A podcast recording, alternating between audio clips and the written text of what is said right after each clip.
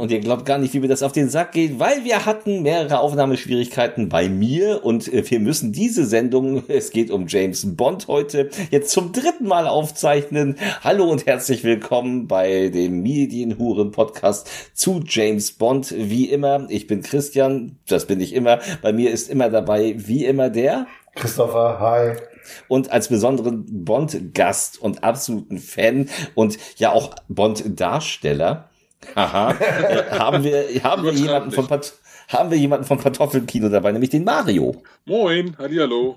Und ja. den größten James Bond-Fan, den es gibt wahrscheinlich. Ja, genau. einer der größten, also, das kann man schon so sagen. Also, genau. also wir, wir kommen da in, in einer späteren Folge. So, wir machen drei Folgen insgesamt. Heute geht es um die Connery-Lesenby-Phase, sprich es geht von Dr. No bis Diamantenfieber. Nächstes Mal geht es dann eben die Roger Moore-Phase durch, äh, bis einschließlich Timothy Dalton und dann kommen Pierce Brosnan und Daniel Craig in Folge 3.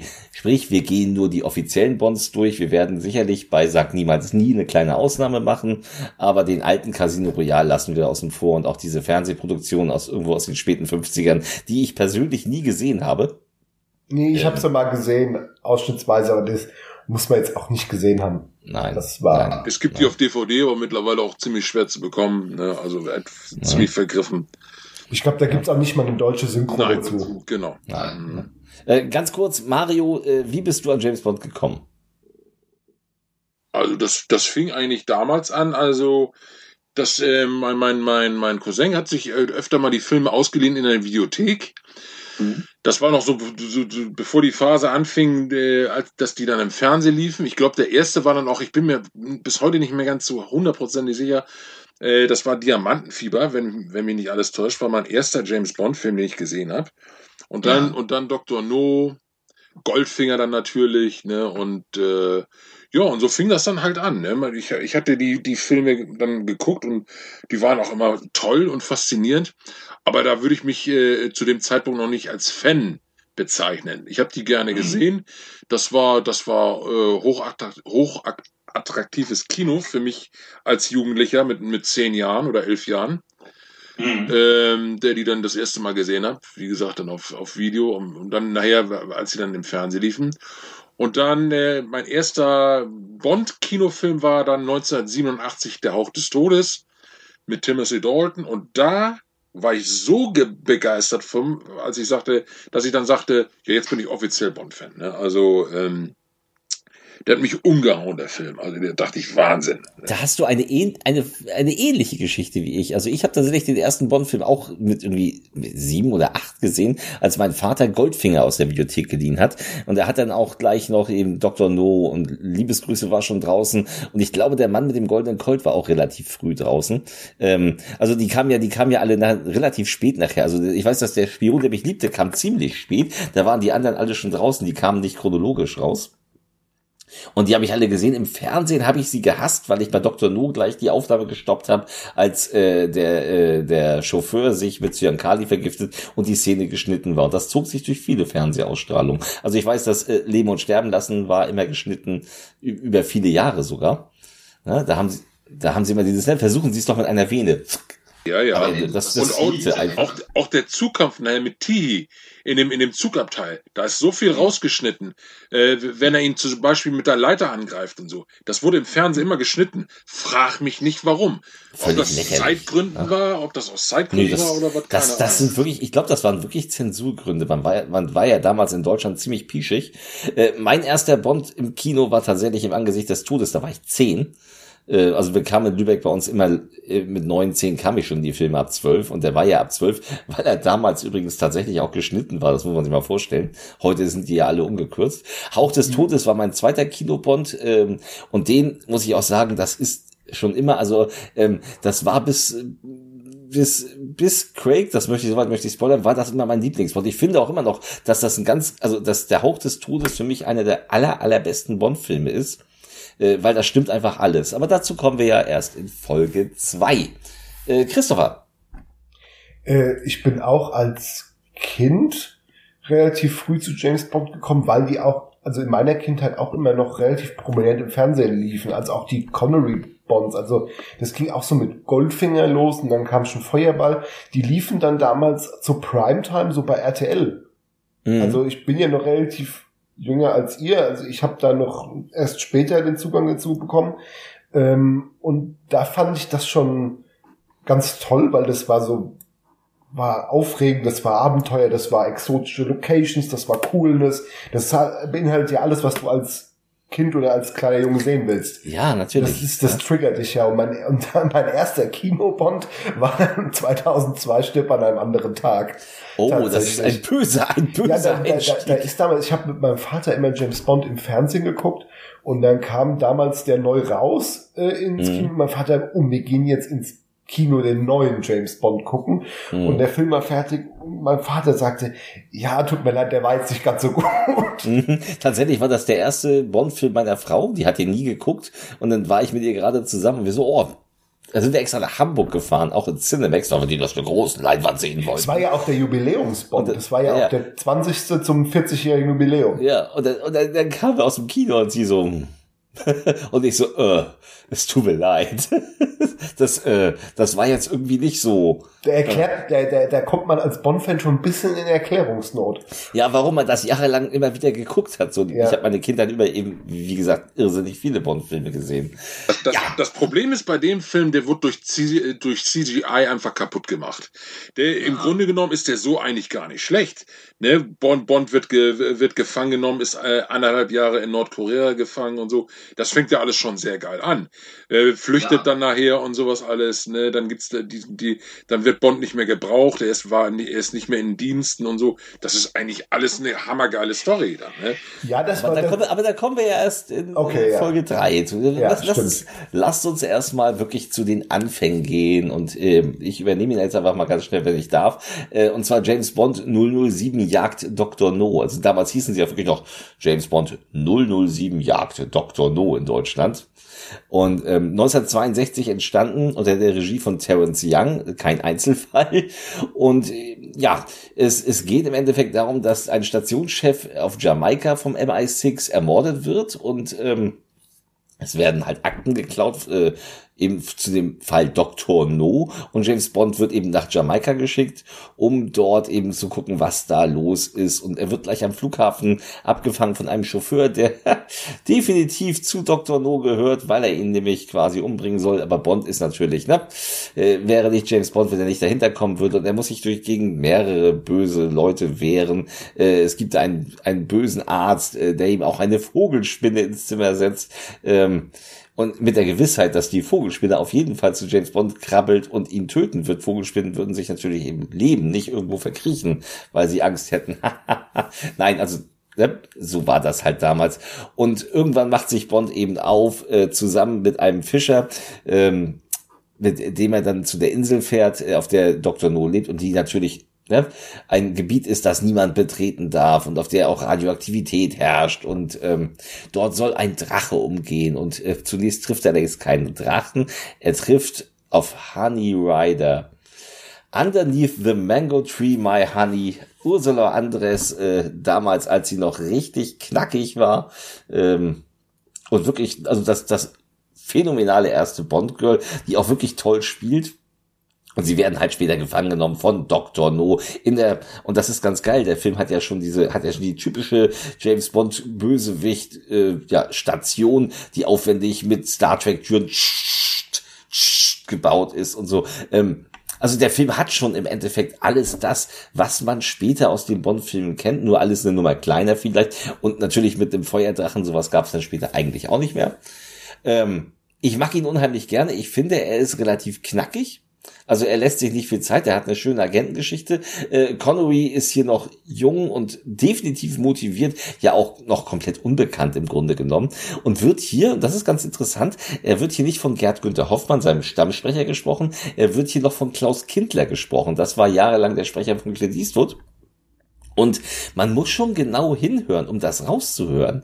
Ähm, es ist irre, weil die beiden hatten zu, in jungen Jahren ein ziemlich ähnliches Klangbild. Äh, Eastwood wurde ja auch in zwei glorreich Erlunken dann wieder von Gerd Günther Hoffmann gesprochen. Und es passt. Es, also es, es passt. Es ist es passt, das stimmt. passt, passt das, unglaublich gut. Ne? So, ähm, das war immer für mich so ein bisschen ein bisschen komisch, weil Dr. No der Connery Bond war, den ich als letztes gesehen habe, quasi mhm. aus der Ära.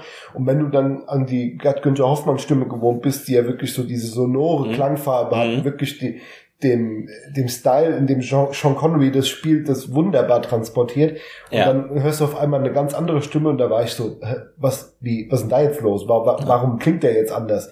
Aber es funktioniert tatsächlich. So aus heutiger ja. Sicht äh, würde ich behaupten, selbst wenn Klaus Kindler das weitergemacht hätte, hätte das auch sehr gut funktioniert. Ja, übrigens generell eine geile Synchro, wenn man sich mal durchliest. Äh, Siegfried Schürenberg als M. Ja, das stimmt. Ähm, Gerd Dufner. Und unser Sir John. Ja? Ja, Ger Gerd Dufner als Quirrell, der Fischer. Das ist äh, Ernie gewesen. Das ja. ist, äh, Eck Eckhard Dux äh, ist kurz als Strangways zu hören. Ich meine, der ist heute noch äh, aktiv mit über 90. Arnold Arnold Marquis ist dabei und also also eine geil Rainer Brandt als Felix Leiter. Ja. Der ständige, der ständige CIA-Kumpel von James Bond. Hier treffen sie sich zum ersten Mal. Der damals immer von anderen Schauspielern gespielt wurde. Ich glaube, ich weiß gar nicht, gab es vor Casino Royale jemanden, der ihn zweimal gespielt hat? Ja, ja, David, David Hedison, der hat ihn in Leben und Sterben lassen gespielt und dann nochmal Lizenz zum Töten. War er dabei okay, leben und sterben lassen und Lizenz und töten. Ja, ja, ja, das, das ist beides derselbe Felix echt? Leiter. Das, ist, das ist krass. Ich fand, ich fand es immer so ein bisschen komisch, weil sie haben ja trotz, sie haben ja immer in den Bond-Filmen, wenn bei M und Moneypenny immer mhm. so ihre Regulars gab, nur bei, bei den Felix Leiter, bei der Figur haben sie das nie hingekriegt, da einen Schauspieler zu finden, der das kontinuierlich mal macht. So. Mhm. weil, weil, weil, weil, weil, weil die unterscheiden sich ja alle immer richtig krass. Also wir kommen ja dann noch dazu im Verlauf der Reihe, aber der ist ja in jedem Film sieht er ja komplett anders aus. Ja, ja, er taucht auch nicht in jedem Film auf, das muss man auch sagen. Ja, er taucht nicht ja, in jedem Film auf, aber er taucht schon in, gerade in den frühen Filmen taucht er Ja, ja, auf. da oft, ja, das stimmt. Ja. Mhm, ja. ja. Ja. ja, warum man da keine Kontinuität gemacht hat, das verstehe ich gar nicht. Das, äh, das habe ich nie verstanden. ne? Ebenso gut hätte man ja auch Miss Moneypenny austauschen können. Hat man ja Gott sei Dank nicht gemacht. Nee, nee. Ja. Das war ja. immer am Anfang Louis Maxwell, genau. Hm. Ja, von, von Anfang an und bis zum Ende der Roger Moore-Phase war. Genau wie Q, ja. der ab Liebesgrüße aus Moskau auch immer von Desmond Llewellyn gespielt worden ist. Genau. Ne? Ja, und hier wurde er noch von Peter Burton gespielt. Der wurde auch, glaube ich, nicht Q genannt, sondern nur Waffenmeister. Der Waffenmeister. Der Waffenmeister, ja. Der Waffenmeister. Von dem Bond in dem Film seine berühmte Waffe bekommt, nämlich die Walter PPK. Ja. Ja. Weil ja, ansonsten, äh, Dr. No ist ein schöner, altmodischer 60er Jahre Agenten-Action-Abenteuerfilm.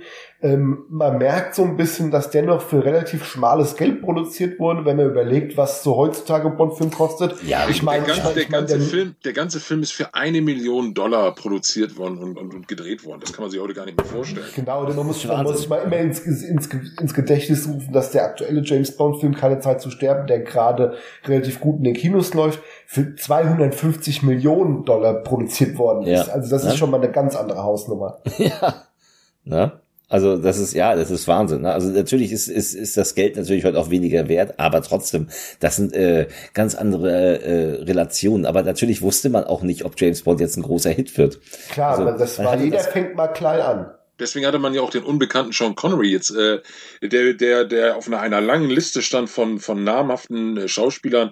Da war Cary Grant im Gespräch, da war äh, Rex Harrison im Gespräch, äh, Max von Sydow, Roger Moore sogar schon äh, der, der, der, der, der, wollte nicht, konnte oder irgendwie nicht oder was. Äh, ich glaube wegen Simon Templar, ne? Irgendwie, ich glaube, der war wegen Simon Templar noch, noch gebunden oder so, ne?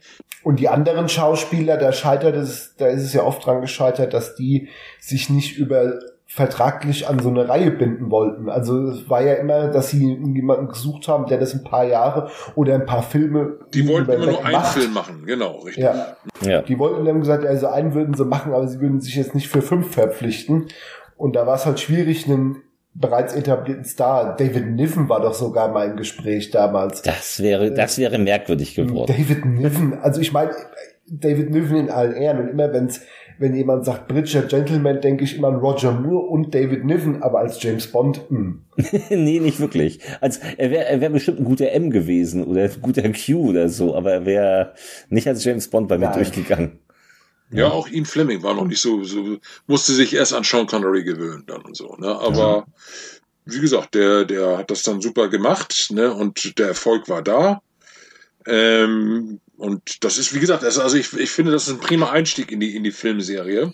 Ja. Dr. No. Also das ist, äh, der hat alles, was man, was, was man von einem Bond-Film erwartet, einen starken. Ja, das ist ja auch so schön, weil, weil, weil, weil normalerweise brauchst du eine Reihe immer mal so zwei, drei Filme, bis sie so ihre Spur gefunden hat, so ihre Motive. Aber im ersten Bond ist ja eigentlich schon alles drin was die Serie ja später ausmacht. Vielleicht noch ein bisschen in der schmaleren Form, aber es ist alles da. Du hast, hm. du hast Bond an einem exotischen Schauplatz, du hast das Bond Girl, du hast den Superbösewicht mit Schurkenfestung, du hast die Musik ist ja hier schon das berühmte James Bond Thema. Genau, das berühmte James Bond Thema, was man dann das erste Mal hört mit de, das E-Gitarren-Thema, geschrieben von Monty Norman. Und äh, John Barry hat dann nachher immer die, meistens immer die Filmmusik geschrieben zu den meisten Bond-Filmen. Und das war halt auch so ein Markenzeichen, was, was 007 halt anging. Dann, ne? was, was bis heute ja Bestand hat. Ne? Ja, natürlich, selbstverständlich. Ja. Ne? Und äh, wie gesagt, der ist großartig besetzt. Ursula Andres, du hattest, hattest sie schon angesprochen, die aber in der englischen Version äh, synchronisiert worden ist, weil sie, zu, äh, weil sie einen sehr, sehr starken Schweizer Akzent hatte. Ne? Äh, das, das hatte sie dann nachher auch mal gesagt, dass sie das nachher leider ein bisschen gestört hat, dass sie, dass sie nachher synchronisiert worden ist in der englischen Fassung, aber oh Gott, ist, das ist halt nun mal so. Das ist, ähm, ist sie bei uns auch. ja. Äh, ja, eben. Ne? Ja. Naja, wir haben ja auch Dr. Äh, äh, Dr. No, der gespielt von Joseph Wiesmann, der das auch super gemacht hat, finde ich. Ne? Und äh, mhm. Wir haben tatsächlich auch das Anfangs Bond Girl gespielt von Sylvia Chench, die er in, in Casino äh, kennenlernt, die ja dann sogar noch her noch, nachher noch mal einen Auftritt in Liebesgrüße aus Moskau hat. Ne? Die sollte ja, die sollte ja ursprünglich sogar dann weiterhin auch immer wieder sein Heimchen, sein, seine, sein, die Frau, die er zu Hause pimpert, sein, bevor er auf die Mission geht, hat man dann aber nach zwei Filmen fallen gelassen. Ähm, ja, genau. Stichwort Liebesgrüße aus Moskau. Ja, äh, also wir haben es ja bereits durchklingen lassen. Äh, Dr. No war ein sehr großer Erfolg damals mhm. und ähm, veranlasste natürlich auch die Produzenten Albert äh, Broccoli und Harry Saltzman, die damals die Rechte, die Berechte, die Verfilmungsrechte äh, von Ian Fleming erworben hatten, äh, das weiter zu einer ganzen Reihe an Filmen auszubauen. Und da hat man natürlich schon ein Jahr später, 1963, dann den nächsten Film nachgeschoben, wie erwähnt, Liebesgrüße aus Moskau, From Russia with Love, der trotz des Titels überhaupt nicht in Russland spielt. War, war wie ich den das erste Mal gesehen habe, habe ich gedacht, oh, kalter Krieg und Bond muss jetzt irgendwo in Russland. Nee, er spielt in Istanbul. So als Kind war ich dann so ein bisschen überrascht. Ähm, und äh, in Liebesgrüße aus Moskau geht es quasi darum, dass äh, James Bond soll nach Istanbul reisen, weil der Geheimdienst der MI6 möchte in den Besitz einer Dechiffriermaschine, einer Lektor kommen. Ähm, ahnt aber noch nicht, also sie ahnen, dass irgendwas an der Sache nicht so ganz stimmen kann. Das klingt alles zu schön, um wahr zu sein, aber sie wissen nicht, dass das eine fingierte Falle der Verbrecherorganisation Spectre ist. Die kennen wir ja auch noch alle aus den aktuellen Craig-Filmen. Die gab es damals schon. In der deutschen Synchronisation hieß sie noch Phantom. Das hat man ja später irgendwann mhm. geändert. Hier hieß sie noch Phantom.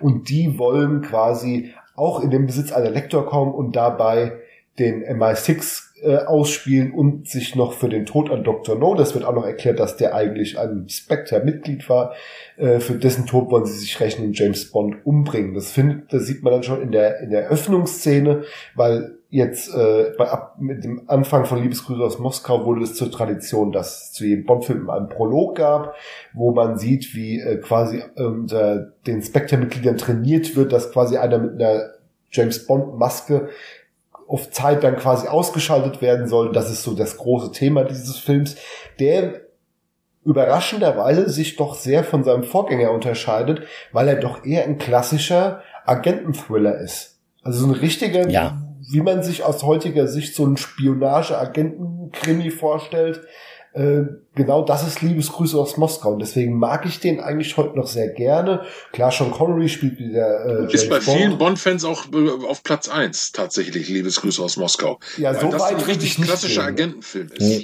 Ja, ja. so weit würde ich aber auch nicht gehen. Also für ja, so weit würde ich nicht gehen, aber ähm, ich mag ihn auch immer noch sehr. Ja, wie gesagt, wir haben hier wieder Terence Young als Regisseur, der schon den ersten inszeniert hat. Ähm, Diesmal, äh, die Bösewichte sind diesmal Lotte Lenya als Oberst Rosa Klepp, die alte Hutzeloma. Finde ich super, Finde ich großartig. Die, ja, äh, die, die, wer jetzt sich denkt, wie soll das funktionieren? Äh, in Austin Powers gibt es Frau Verbissiner, das war so die Parodie auf Rosa Klepp. Aber wir haben auch Robert Shaw, den kennen wir alle aus der Weiße Hai, der hier ähm, Grant spielt, so ein Auftragskiller von Spectre. Mhm. Ähm, und wir haben im Prinzip wirklich eine spannende Geschichte, die vielleicht aus heutiger Sicht hier und da so ihre Längen hat, aber der Film funktioniert immer noch relativ gut. Was meint ihr? Ich meine, dass es, also äh, ganz kurz, ähm, äh, ich mach's kurz. Ähm, ja, es ist, äh, es ist eben kein typischer Bond-Film tatsächlich. Es ist ein klassischer Agentenfilm. Er hat eigentlich, er hat ja auch nur den Koffer als typische Bond-Waffe im Endeffekt. Der, der Koffer, mit der, äh, wenn man ihn falsch öffnet, wo das Gas rausströmt. Und genau das ist übrigens auch die, die geilste Szene im Film. Der, der, der Teil im Zug wenn er auf Robert Shaw trifft. Das ist wirklich spannend. Das ist richtig, richtig spannend. Er hat viele spannende Momente. Das ist der absolut spannendste. Übrigens finde ich, dass man Robert Shaw überhaupt nicht erkennt, wenn man ihn nur aus dem Weißen Hai kennt, weil er hier als blonder Typ ohne Bart und jung und äh, völlig anders aussieht. Er, sieht völlig anders aus. Er also sieht ein bisschen, er sieht ein bisschen aus wie H.P. Baxter auf Steroiden. ja, das könnte man so sagen. Ähm, nein, finde ich super. Er hat ganz viele, ganz viel, was an ähm, Alfred Hitchcock erinnert. Ja. Er hat ja sogar Aufnahmen, die aussehen wie äh, bei Alfred Hitchcock, wenn, wenn Bond wegläuft vor dem der unsichtbare Dritte. Vor dem Hubschrauber, ja, ja, genau. Ja, Hubschrauber, genau. Ähm, das ähm, sind also Sachen, die kennt man. Er ist halt nicht so spektakulär. Er hat für mich ein paar Längen, muss ich gestehen. Ich finde jetzt auch das Finale nicht so mörderspannend, aber insgesamt finde ich ihn ganz gut. Ja, man merkt so, dass sie so ein bisschen äh, da noch geguckt haben, also er hat nicht so dieses gigantomanische, was noch so im ersten Teil so ein bisschen drin war, dass sie wahrscheinlich am Anfang geguckt haben, wir probieren hier mal so verschiedene Richtungen aus, ja. Mhm. Der erste ist ja doch eher so ein bisschen Agentencomic schon fast.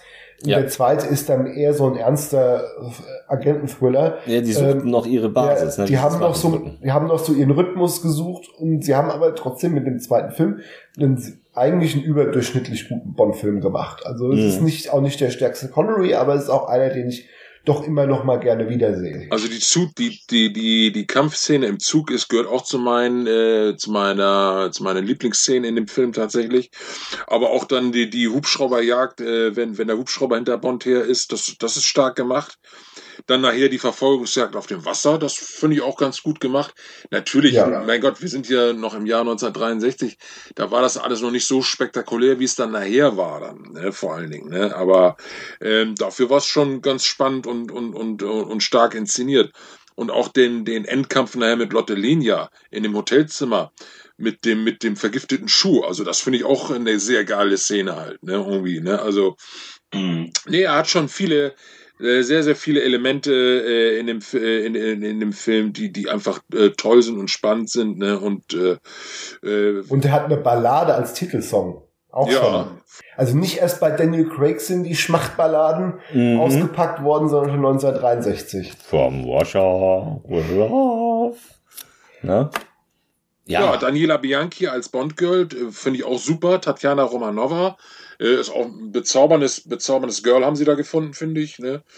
Dann äh, Pedro Am Am Amandares, äh, der da äh, Bond dann als Kerim Bay hilft, äh, ähm, äh, in, in Istanbul klarzukommen. Der während der Dreharbeiten sehr, sehr krank war. Der war, der war sehr, sehr stark an Krebs erkrankt und äh, mussten, mhm. die mussten die Dreharbeiten immer wieder unterbrechen und abbrechen, weil, weil, weil der völlig erschöpft war. Und er hat das wirklich mit Ach und Krach dann geschafft, diesen Film dann noch zu Ende zu drehen und ist dann auch wirklich kurz nach den Dreharbeiten dann verstorben. Ja, ja, er, er, er wusste ja auch, dass das, äh, dass er jetzt nochmal in so einem großen Ding, weil klar, James Bond hatte schon Bekanntheit und er wollte dann wirklich sagen, die, mhm. ihm gefiel, glaube ich, auch die Rolle so gut, äh, dass er gesagt hat, ich will den Film will ich noch packen. Er ist auch, er ist auch wirklich ein absoluter Sympathieträger in dem Film. Also ja, ich, mag, ja, ich mag die Rolle unglaublich gerne. Ich weiß auch, dass ich als Kind total geschockt war, wenn er dann, Achtung, Spoiler, stirbt. Sein Sohn macht übrigens später dann äh, in Lizenz zum Töten mit. Der spielt dann den General in Lizenz zum Töten. Okay. Da, ne, ja, Pedro Amedares Junior heißt Genau, der. richtig. Ja. Mhm, ja. Ja, das stimmt. so fügt sich das dann. Es bleibt in der Familie. Liebesgrüße aus Moskau, großartiger Film, toller, also stark. Ob, ob das die Musik ist, die Darsteller, die Darsteller finde ich besonders stark. Also die Bösewichtrollen finde ich äh, ähm, Donald äh, äh, Donald Grant hier super. Ne? Der ist super, ja. Der, der, der ist so richtig, wie du dir so ein so ein Auftragskiller vorstellst. Mhm Schwein halt. Ne? Ja. ja. ja, hätte er mal nicht den falschen Wein getrunken. Ja. Ne? Und, und weil du hast ja erwähnt, dass den Koffer als Gadget, das war der erste Auftritt von Desmond Llewellyn als Q. Der ja. hier zwar noch Major Boothroyd genannt wird, bei seinem richtigen Namen nicht Q, aber es war schon sein erster Auftritt, mhm. der uns ja dann für ganz, ganz viele Jahre erhalten bleiben sollte. Ja, Wahnsinn, ne? So, ja, der ist ja wirklich als, als Hutzeloper nachher noch aufgetreten. ja. Ja, sein letzter ja. Film war tatsächlich äh, Die Welt ist nicht genug. Ja. Das war sein letzter Film, bevor er, war, er dann leider bei einem Verkehrsunfall verstorben ist, dann 1999. Ja, man, man, man muss überlegen, er war wirklich von Liebesbrüder aus Moskau 63 bis 99. Ich glaube, nur in Leben und Sterben lassen war er nicht dabei. Äh, aber sonst war er in jedem Bond-Film als Q zu mhm. sehen. Wahnsinn, ne? Wahnsinn, ja. Wahnsinn. Wahnsinn. Ja. Ja. Tja. Ja, und dann, dann wurde äh, bombastisch. Mario, möchtest du, möchtest du den Bond-Film ja, richtig. Bond hatte schon natürlich, äh, also äh, war natürlich schon sehr bekannt. Und dann wurde natürlich die Werbetrommel für Goldfinger äh, gerührt, sozusagen. Ne? Und ähm, auch ein bombastischer Film, wo auch, wo wirklich auch alles stimmt. Das ist für mich Goldfinger wirklich der klassische Bond, bei, bei dem ich, je, äh, wenn jemand sagen würde, wenn ich mit, ich möchte mir einen Bond-Film angucken, mit welchem Film soll ich anfangen? Würde ich immer mit Goldfinger anfangen, weil mhm. das ist so wirklich, also die, da war schon. Die Quintessenz. Was? Das ist die Quintessenz. Ja, genau. Da Sean Connery war definitiv James Bond, ne, das war ein Publikumsliebling geworden. Ähm, James Bond ist wieder da, steht auch auf den Postern, James Bond wieder in Aktion und also es wurde ein riesen Tamtam -Tam um den Film gemacht. Ähm, es wurden zusätzliche äh, Verkaufswagen vor den Kinos äh, äh, hingestellt, weil die mit dem mit dem äh, mit den mit den Kinokartenverkaufen nicht hinterherkamen. Die Leute haben denen die Kinos eingerannt, ne? Dass der teilweise sogar nachts gelaufen ist und so. Also unfassbar, ne? Mit mit mit mit kilometerlangen Schlangen, weil sie den alle sehen wollten und so Wahnsinn, ne? Ja, zur Handlung ähm, Gerd Fröbe spielt hier den größten wahnsinnigen Goldfinger, der tatsächlich versucht ähm, Fort Knox, die große Bank in, Eng äh, in Amerika, mit einer radioaktiven äh, Bombe zu verseuchen, um die Goldreserven dort dann für viele, viele Jahre äh, radioaktiv äh, zu, äh, zu machen, damit sein eigener Goldbestand, der, äh, der ziemlich beträchtlich ist, dann natürlich in die, in die Höhe, äh, äh, Höhe schießt, der Wert von, äh, der, was er zu Hause hat, dann sozusagen. Ne, eigentlich ein total größenwahnsinniger Plan. Ne, also äh, der, der wird was der da plant. Und äh, aber wie gesagt, also es ist einfach alles schon super. Äh, Sean Connery hat zum ersten Mal seinen berühmten DB5, seinen Aston Martin, den er, den er dann von Q bekommt, mit allen möglichen Raffinessen, mit Maschinenpistole im, in, in, den, in den Scheinwerfern, mit Schleudersitz, der den Gegner aus dem Wagen schleudert, mit, mit, äh, mit kugelsicheren Scheiben und so weiter, mit Reifenschlitzern an den Seiten. Und das kommt auch alles zum Einsatz mit Ölsprüher und, und Rauch und, und, und, und, und Nebelsprüher und alles. Äh, wir haben eine starke Verfolgungsjagd, äh, als äh, Bond in der Schweiz dann von äh, Goldfingers Handlangern verfolgt wird. Wir haben hier einen super Bösewicht äh, gespielt von Harold Sakata, der den Oddjob spielt. Oddjob ist der der, die linke Hand von Goldfinger, ein, ein koreanischer Butler, der stumm ist, aber eine, eine, eine sehr gefährliche Waffe dabei hat. Der hat eine, eine Melone, also einen Zylinder, wo, wo eine Rasierklinge eingearbeitet ist und er, er damit Leute dann tötet. Ne? Also, mhm. also wirklich, wir haben hier wahnsinnig großartige Bond-Elemente, wo man denkt, das ist wirklich was Besonderes. Das ist so, was 007 ausmacht. Oder auch die Szene, wenn, wenn, wenn äh, äh, Bond dann gefangen wird und dann droht von einem Laser in der Mitte durch, äh, durchgeschnitten zu werden. Äh, und wie gesagt, wir haben hier Gerd Fröbe, der die Goldfinger-Rolle ja vor allen Dingen deswegen bekommen hat, weil die Bondmacher ihn in äh, Es geschah am helllichten Tag gesehen hat, wo er, ja. wo er den gefährlichen Kindermörder Schrot spielt.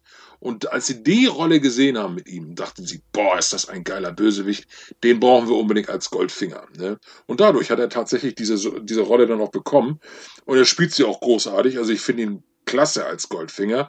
Auch, auch hier haben wir bei, bei ganz vielen Bond-Fans äh, den, äh, äh, dass das wirklich der, äh, deren Lieblings äh, ist, ne? also der Bösewicht. Ja, ne, wir haben tolle, wir haben tolle äh, Bond-Girls hier mit Hannah Blackman, Shirley Eaton, Tanya Mallet, ne, also und die Frau, die dann nachher zu, zu Tode vergoldet wird, ne, ihre, sie wird in, in Gold getunkt und erstickt dann dadurch und liegt dann da fast nackt auf dem Bett in dem Hotelzimmer, äh, wo Bond sie dann findet und so. Das sind alles so, das waren, das sind alles so Sachen, die man eben in dem, in dem Film noch nie gesehen hat. Und das sind mhm. eben, das ist das eben, warum das, das, das Kinopublikum auch so begeistert ist. Ne? Man hätte ja keinen normalen Kriminal-Action-Film mehr, man hat hier wirklich was ganz Besonderes. Ja, Goldfinger ist äh, halt auch äh, ein Film, der hat halt auch alles. Der ist auch zu Recht so der Bond-Klassiker. Also wenn du heute jemanden fragst, äh, was ist der Lieblings-Bond-Film, ich würde behaupten, dass neun, mindestens 90 Prozent aller Leute mit, mit Goldfinger antworten würden, ähm, weil, weil man gemerkt hat, sie haben da ihren Rhythmus gefunden. Ne? Der Film ist kurzweilig, der hat Action, der hat Spannung, der hat, der hat die tollen Bond-Girls, der hat die One-Liner, der hat Sean Connery, der hier wirklich in Bestform ist überhaupt. Mhm. Ein großartiger ähm, Bond-Song. Äh, Shirley Bassey singt ihr Goldfinger, mit dem sie, mit der sie auch eine absolute Berühmtheit wurde durch diesen Song auch. Ne? Und ja. Ein großartiger ja. Soundtrack. John Barry überschlägt sich hier, also wirklich. Ne? Also.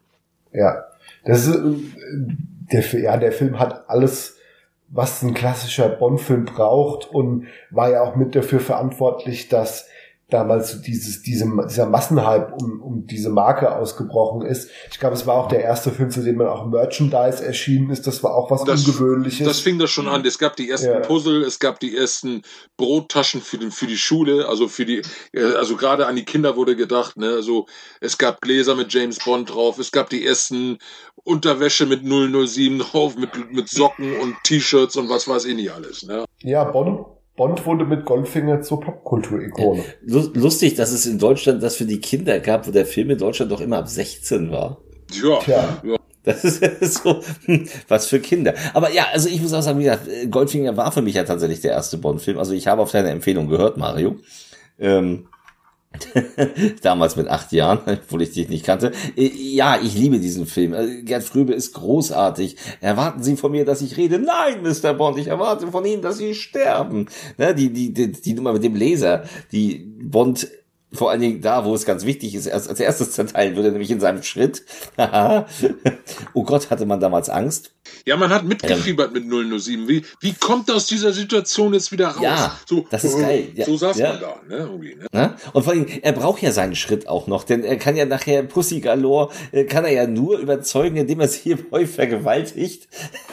dass sie dann von der bösen Seite auf die gute Seite wechselt. Ich meine, das ist eine Leistung. Ist mir früher nicht aufgefallen, aber heute denkst du so, oh, oh, das würde man heute vielleicht nicht mehr so drehen. Das aber war eben eine andere Zeit damals. Ne? Das ja, natürlich. Ich nehme das ja auch, ich nehme das ja auch witzig. Ich habe da ja kein Problem mit. Wir sprachen ja neulich auch über Belmondo, der sagt, ich habe sie dreimal vergewaltigt. Naja gut, zweimal habe ich mich im Zimmer geirrt.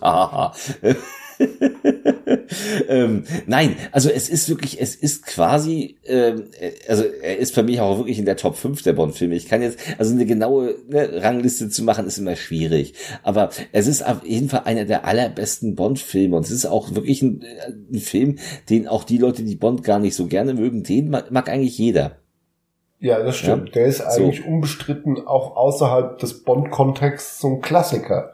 Ja, also den mag er, jeder er lebt halt auch davon, dass er wirklich mit Gerd Fröbe einen fantastischen Bösewicht gespielt hat, der bis heute, und wir haben jetzt fast 60 Jahre Bond hinter uns, immer noch aus der Masse heraussticht als jemand, ähm, der perfekt diesen schmierigen, äh, größenwahnsinnigen äh, Schurken gibt, der eigentlich, eigentlich nur ein raffgieriges armes Würstchen ist.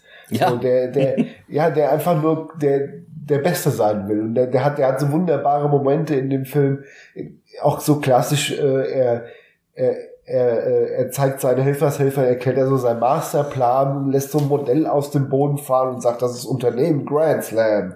Und, äh, und, äh, und, und nur um die dann alle umzubringen. Warum, dann wird man sich fragen, warum äh, erklärt, macht er sich die Arbeit mit dem Modell, wenn er sie eh alle umbringt, ja, weil er es kann. Weil er sich halt feiern lässt. Er will ja immer irgendwie. Er will sich ja feiern lassen er, als Bösewicht. Ja, er sagt er ja kann es ja nicht ertragen zu verlieren. Du merkst ja schon am Anfang, der Mensch hat Wunder geschaffen, nur nicht in der Kriminalität. Und er ist jetzt der Gott der, Kriminal der Kriminalität, mhm. der jetzt hier das Wunder schafft, in Fort Knox einzubrechen. Ne? Ja. Wo er da am Anfang noch äh, belächelt wird und, und, und von den Gangstern so, oh, ja, klar. Ne, mach mal, du, ne?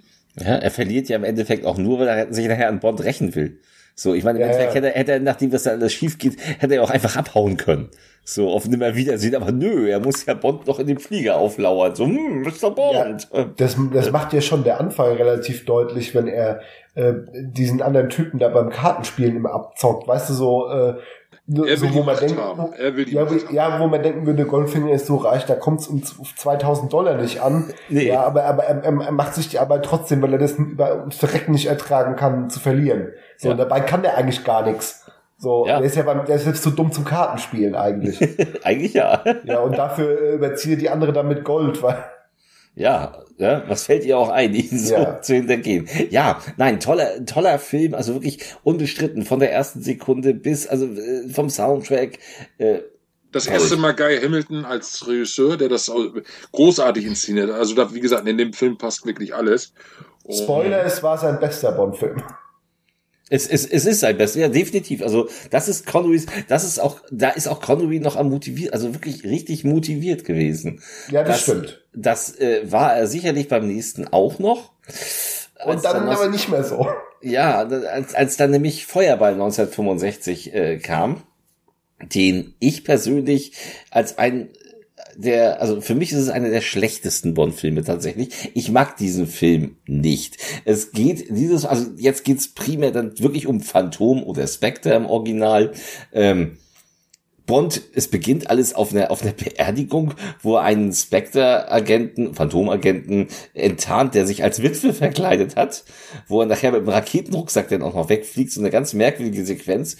Und es geht halt darum, dass Spectre will natürlich, ähm, will natürlich das, äh, das, was Dr. Evil auch immer will. Er will die Welt äh, erpressen. Er will die Vereinten Nationen erpressen, um äh, ja, um 100 Millionen oder 82 Millionen Dollar oder One Million Dollar, wie Dr. Evil sagen würde. Eine Fantastrilliarden Dollar. Und, und genau. und ähm, Dafür lässt er dann eben von seinem äh, Handlanger Emilio Lago, lässt er Atomwaffen klauen. Und der wird von Adolfo Celli gespielt, der so ein bisschen, der, wie ich finde, ein sehr träger Bösewicht ist und dem man auch eine, eine Augenklappe verpassen musste, damit er auch nur ein bisschen bedrohlich aussieht. Und äh, dieser ganze Film, also er hat, ja, mit Domino hat er äh, Claudine Auger, ich weiß nicht genau, wie sie Auger, ja, ja, ist richtig. Ja, ja. Nee, nee, nee, er ähm, wird, sie wird schon Claudine Oger ausgesprochen. Das habe ich extra mal Oger? gegoogelt. Echt? Sie ist ja Oger, Echt? ja. Die, Aber viele sagen, ganz viele sagen Auger, okay? Nee, also ich, okay. also laut, laut der Lautschrift wird sie Oger ausgesprochen. Okay, also ist sie, ist sie mit Shrek verwandt. Das ist ja auch schön. Ja. So sieht sie gar nicht aus. Also ist auch ein gutes Bond-Girl, aber ähm, der Film hat ganz viele Unterwassersequenzen, die auch relativ lahm, also die wirklich ewig lange dauern, die auch nicht sonderlich spannend sind. Also auch die Kämpfe unter Wasser, das bisschen Gerangel und das bisschen Harpunengeschieße ist auch so, hm, ne, und äh, mündet dann in einer, in einer ganz furchtbaren äh, Prügelei an Bord eines Schiffes oben, die in Zeitraffer gedreht ist. Das sieht aus, als wenn der Roadrunner durchs Bild läuft, äh, mit einer ganz furchtbaren Rückprojektion im Hintergrund. Da fragt man sich immer so, der Film hat irgendwie, wurde gelobt wegen seiner Spezialeffekte. Echt jetzt? Ähm, es ist aber auch der Film, wo, wo, wo Sean Connery, glaube ich, dann auch die Lust verloren hat, weil es gibt eine Tauchszene, der Sean Connery an Haien vorbei äh, tauchen muss. Und ähm, man hat das mit, mit Plexiglasscheiben, hat man so, hat an ihm so einen Gang gemacht. Leider hat man an einer Stelle vergessen, diese Scheibe hinzumachen, das, ja. Richtig. Und äh, das ist dann äh, Sean Connery unangenehm aufgefallen, als er plötzlich den Hai, glaube ich, sogar berührte und dann äh, so schnell geschwommen ist, dass er für Olympia hätte antreten können, damit er wieder aus dem Wasser kam. Ja, vor allem, du siehst auch richtig den Panikausdruck in seinem Gesicht. Das ist nicht ja. gespielt in dem Moment, ne? Das war wirklich nee. Angst dann, ne? Also, oh, oh, oh, oh, ein Hai. Dabei gab es den weißen Hai noch gar nicht. So groß hätte seine Angst gar nicht sein müssen. Aber nein, also ich finde den Film tatsächlich, also gerade wenn man ihn also wenn man die Dinger chronologisch guckt und gerade Goldfinger hinter sich hat, dann ist Feuerball eine echte Ernüchterung. Ich, ich, ich mag den Film nicht. Ich finde, der hat irrsinnig viel Längen, auch außerhalb des Wassers. Finde ich ihn teilweise ganz schön lahmarschig. Also ich muss, ja da mal, ich muss ja da mal ein bisschen Ehrenrettung betreiben. Also ich verstehe deine Kritikpunkte. Ich bin ja ein Fan von Feuerball. Also Feuerball gehört auch zu meinen Lieblings-Bonds. Äh, das ist interessant. Ja, weil, ähm, weil es war auch einer meiner ersten Bond-Filme und der Film hat so ganz viel, was ich persönlich von so einem klassischen Bond-Film sehen will. Du hast, du hast hier Spectre und, und sie haben so diesen Plan, diese Atomraketen zu, zu stehlen. Der Film der lässt sich ja erstmal ein bisschen Zeit, um das zu zeigen, wie sie ähm, von dem äh, Piloten, der quasi der Film der Bruder von Claudine Augers Ogers Figur ist, wie man auch immer sie jetzt aussprechen mag, ähm, sie schleusen den Doppelgänger da ein und äh, stehlen quasi das gesamte Flugzeug und Bond muss dann in die Vereinten Nationen tagen und die, der ganzen, die ganzen Doppel-Null-Agenten werden in die Welt entsandt, um eine Spur zu finden. Und Bond hat den richtigen Riecher mit auf die Bahamas geschickt und dann ist ja schon der, die Location, das Paradie, die, diese, diese para, paradiesische Location der Bahamas und all, blaues Meer und tolle Frauen und, und so eine, finde ich, Feuerball hat so eine Wunder, also für mich ist mein, mein Urlaubsbond. Das ist so, so, so, so, so, so, wenn ich Feuerball gucke, das ist so einfach mal in so, in so eine Strand, in so ein Strandparadies zu fahren, gedanklich.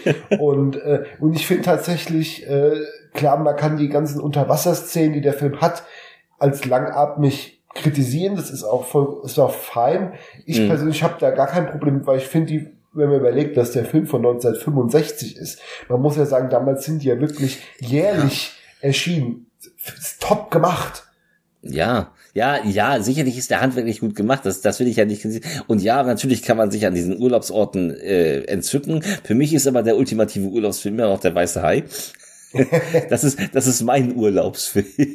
Nee, wo, wo, wo ich äh, mitgehe, ist, dass jetzt äh, Adolfo Celi als äh, Bösewicht jetzt bisschen blass bleibt. Gerade wenn du halt so, eine, so, eine, so ein Schwergewicht wie Gerd Fröbe vorher hattest, äh, Schwergewicht ist gut. Ja, nee, vor allen Dingen, wenn du ihn dann vergleichst, wenn, wenn, du, wenn du dann mal das Remake vergleichst, 1983 gab es ja noch ein Remake mit Sag niemals nie, wenn du dann ähm, ähm, ähm, jetzt komme ich Klaus Maria Brandauer, Klaus Maria Brandauer ja. als äh, als Bösewicht nimmst, der das viel, der den Lago viel viel geiler und satanischer mhm. spielt, ne?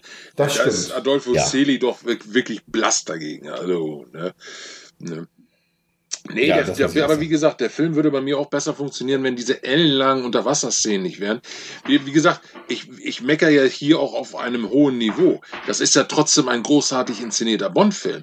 Er hat halt nur nicht so diese Elemente, die ich so gerne mag halt. Ne? Mhm. Im Grunde genommen hat er ja auch tolle Frauen, er hat eine geile Location, die Action ist äh, recht ordentlich. Gut gemacht. Ne, gut gemacht und so, ne? Also vielleicht mhm. nicht so ganz so spektakulär wie in Goldfinger noch oder oder so, aber auf jeden Fall auch äh, äh, ein absolut sehenswerter Film. Er gehört halt nicht zu meinen Lieblingen, ne? Und mhm. was die Connery-Filme angeht, ne?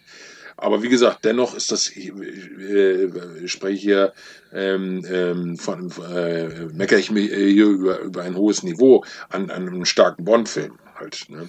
Ja. Auch, die, auch die Filmmusik ist klasse. Wir äh, Tom Jones mit dem mit dem mit dem äh, mit dem äh, Hauptsong Thunderball, der auch ein mega Erfolg war. Dass der die, dieser dieser Song ist auch eingeschlagen ne? und ähm, ich finde, ja, das ist auch so ein richtig mächtiges Bomb-Thema. Also wenn du, wenn du, wenn du, wenn du das anmachst und dann finde ich auch ein toller Vorspann dazu mit den Frauensilhouetten, wie sie durchs Wasser gleiten und dann drehst du die Lautstärke auf und das dröhnt so richtig. Bam. Gewaltig, ne? Ja, ja der ist richtig mhm. gewaltig. Der Tom Jones hat ja schon diese Stimme. So. Was Shirley Bassey in weiblich gemacht hat, haben sie mit Tom Jones dann genau. Ja, sicher, der Song ist gut, ja. Ja, ja, ja. Er hat einen saudummen Text, aber der Song ist geil. ja, gut, auf, wer achtet da schon groß auf den Text? Aber damals, äh, damals Tom, Tom, Tom Jones fängt nämlich an mit He always runs while others walk. das sind immer so Phrasen, die nur so aneinander gereiht worden, wie cool James Bond ist. Ja, und auch hier Ja. wurde natürlich eine Wahnsinnswerbung gemacht. Äh, ähm, Feuerball, also Bond war längst äh, zu einem absoluten Kinoliebling geworden. Äh, es wurden Puppen verkauft und alles mögliche, Figuren, Spiele, Gesellschaftsspiele gab's schon. Also äh, man hat mit der mit der Marke Bond einfach auch noch Geld gemacht, außerhalb des Selbst- Kinos noch. Ne? Wir, wir haben uns da ja schon mal drüber unterhalten, aber selbst die Royal Navy wollte ja was vom Bond Ja, ab. tatsächlich. ja, ja. Das finde ich immer nur eine geile Wahnsinn. Geschichte. Tja. Ja, aber dann, dann kam wieder ein Film, den ich viel besser fand. Aber Christopher, Ja, it's your turn. Ja, äh, ähm, ma- es, bis dato war Feuerball der erfolgreichste Bond-Film und war es sogar, glaube ich, inflationsbereinigt bis Skyfall. War tatsächlich Feuerball der erfolgreichste Bond-Film, weil der umgerechnet dann irgendwie auch knapp eine Milliarde Dollar gemacht hat oder so. Also das ist schon ne, inflationsbereinigt natürlich. Ja. Aber trotzdem war Sean Connery so ein bisschen, ja, der hatte nicht mehr ganz so viel Lust. Äh, Der hat die Bond-Rolle satt einfach. Der hatte die Bond-Rolle ein Ah. bisschen satt. Das lag nämlich daran, dass, ähm, dass die Filme damals noch Jahr für Jahr gedreht wurden, sehr viel Zeit in Anspruch nahmen, er kaum Zeit für andere Rollen hatte und auch ähm, einfach satt hatte, immer nur James Bond zu sein, weil keiner wollte, hat ihn als Sean Connery den Schauspieler gesehen, sondern er war James Bond. Äh, daraufhin kam es nämlich erstmal, dass es zum, dass zum ersten Mal zwei Jahre Pause zwischen äh, zwei Bond-Filmen war, weil eben der Vertrag von Sean Connery aufgelöst wurde und man gesagt hat, wir verhandeln jetzt für jeden Film neu. Und man hat dann auch einen neuen Vertrag gemacht und dann kam 1967 dann Man lebt nur zweimal in die Kinos, You Only Live Twice im Original. Ähm, und der handelt davon, dass James Bond im Prolog stirbt. Natürlich nicht wirklich, er wird im Bett erschossen, es war nur fingiert, denn James Bond soll als tot gelten, weil es werden im, im, im Weltall, jetzt kommen wir, jetzt kommen wir bei Bond-technisch ein bisschen in die galaktischen, in die gigantomanischen Sphären. Äh, Im Weltall ver- verschwinden Raumkapseln der Amerikaner und der Russen. Was zu Zeiten des Kalten Krieges jetzt nicht so geil war, dann, das hat die Stimmung ein bisschen aufgeheizt. Und man muss klären, wo kommen diese Kapseln hin, weil natürlich beide Supermächte bestreiten, da irgendwas mit zu tun zu haben. Was natürlich niemand weiß, ist, dass da mal wieder Spectre dahinter steckt, die von einer Vulkanbasis aus Raketen ins All senden, um den dritten Weltkrieg zu provozieren. Und jetzt muss Bond äh, nach Japan reisen, weil die Spuren dorthin führen und ermitteln und gemeinsam mit dem Geheimdienstchef da vor Ort, der heißt Tiger Tanaka heißt er, glaube ich, ne? Ist das richtig? Ja. Genau, mit dessen Hilfe soll er natürlich dann rausfinden, was hier Sache ist und kommt dann so langsam aber sicher dem Geheimnis auf die Spur. Und wir haben hier quasi einen Bond-Film, der schon ein bisschen stark in die Science-Fiction-Richtung geht, was ja Mhm. später dann noch exorbitanter wird. Aber wir haben trotzdem eine tolle Location mit Japan. Äh, war, glaube ich, damals der erste westliche Film, der so gänz, in Gänze in Japan gedreht wurde, was Außenaufnahmen angeht. Ähm, wir Viel haben hier, gedreht, genau. Mhm. Hä? bitte? Es wurde sehr viel gedreht in Japan, ja. Es wurde sehr viel in Japan gedreht. Mhm.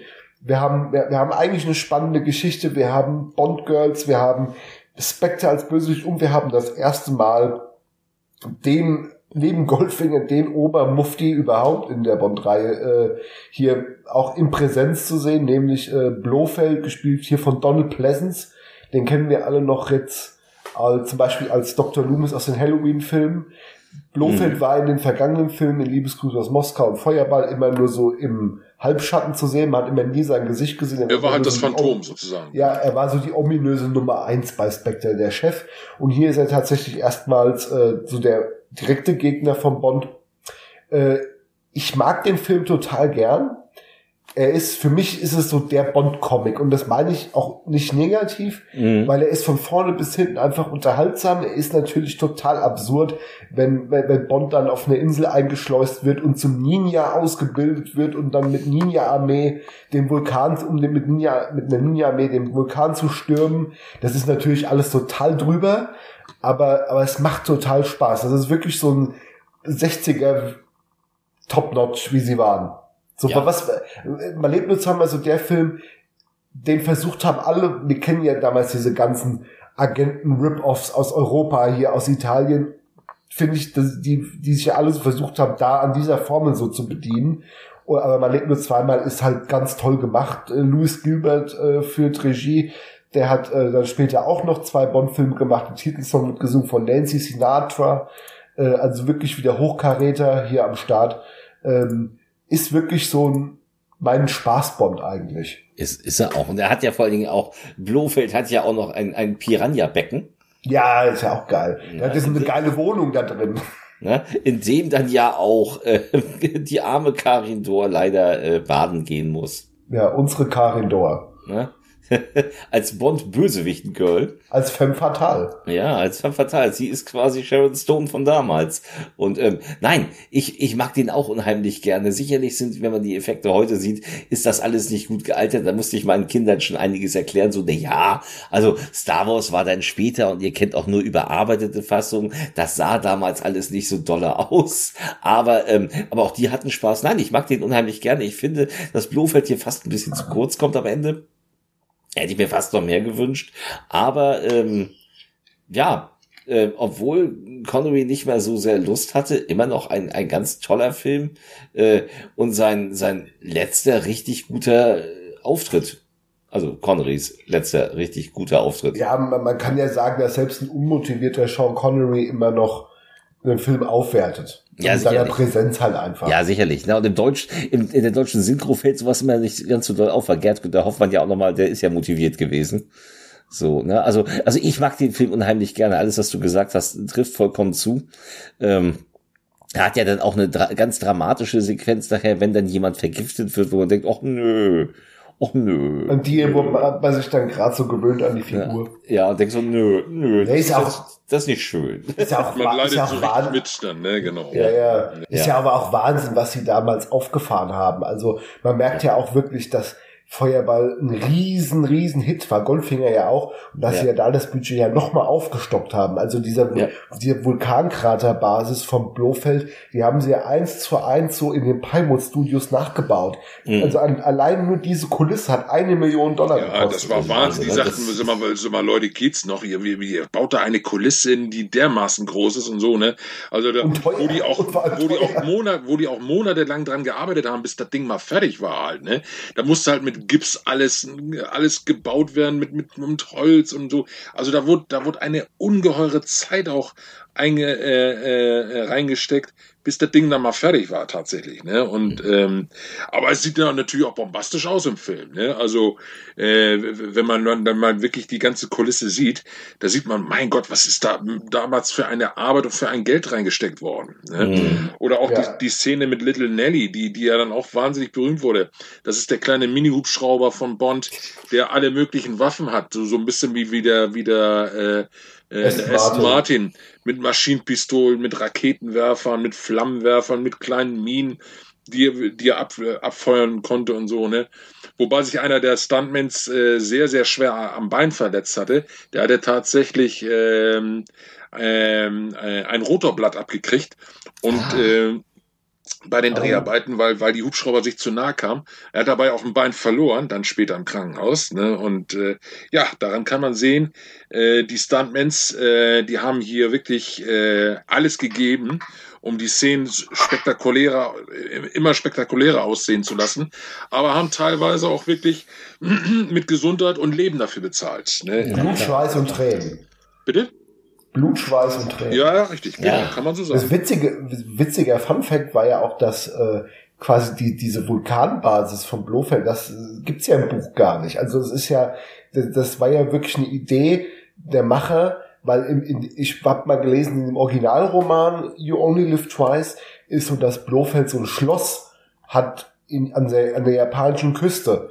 Und, und sie sind wirklich so auf Location Scouting gegangen in Japan, sind da im Hubschrauber über rumgeflogen und haben ein Schloss gesucht und haben festgestellt, in Japan gibt's am Meer keine Schlösser. Die gibt's einfach nicht und haben gesagt, Mist, was, was machen wir denn da jetzt? Und haben sind dann irgendwie auf die Idee gekommen, hey, es wäre doch cool, wenn der im Inneren von so einem Vulkan so seine, seine, seine Basis hätte. Und, was ja auch letztendlich eine sehr, sehr geile Idee ist. Ich meine, ich finde das super. Ich meine, ja. ein geileres Versteck kann man noch gar nicht haben als ein, als, als, als einen erloschenen Vulkan, den man dann auch ja, auf Knopfdruck dann auch wieder zum, zum Laufen bringt dann. Ne? Also, ne? Ja, ja, stimmt. Äh, Dr. Evil hat das ja später nochmal getoppt, der hatte wenigstens noch den Konterfei noch, seinen, einen Konterfei in den Vulkan gemeißelt. ja, stimmt. ja, aber der Kampf äh, gegen Blofeld war damit ja nicht beendet. Dann ging es ja also richtig los. Allerdings äh, dann nicht für Sean Connery. Nicht mehr für Sean Connery.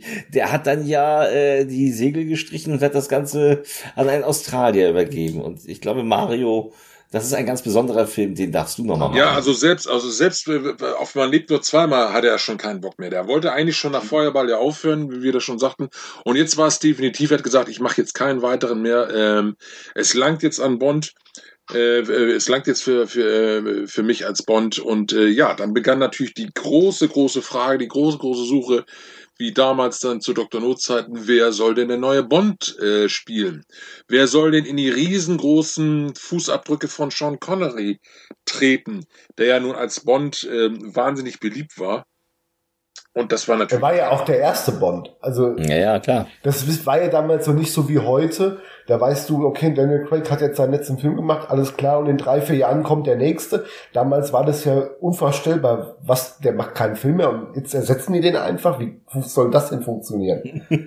muss man auch immer mal so im Hinterkopf behalten, ne, wie das dann damals gewirkt haben muss. Ja. Ja, dann nach langer Suche hatte man sich dann für einen tatsächlich Nicht-Schauspieler entschieden, der eigentlich auch völlig unbekannt war. Der ist nur bekannt gewesen, ein Australier namens George Lazenby, der vor allen Dingen Fotomodell war, Werbung für Schokolade machte und so, ne? Aber alles war, nur kein Schauspieler, ne? Also da hat man natürlich schon ähm, äh, einiges riskiert, so den dann als, als, als Bond zu nehmen, aber er hatte die, die Macher dann letztendlich doch davon überzeugt, weil er in den Kampfszenen er hatte ja Probekampfszenen mit, mit, mit Stuntmans und sowas, so überzeugend war, dass sie sagten, der, der macht das super. Den können wir als Bond mhm. nehmen, dann halt, ne? Er musste noch ein bisschen an seinem australischen Akzent arbeiten, ne, weil er sagte, ja, äh, Bond, äh, der, der, er, er musste so ein bisschen trainieren, dass er so ein bisschen englischer klang. Ne, aber letztendlich hatte man sich dann tatsächlich für den völlig unbekannten George Lazenby entschieden. Und ja, äh, ja ein, auch, auch bei den Bond-Fans auch einer der Filme, der ganz, ganz hoch äh, gehypt wird.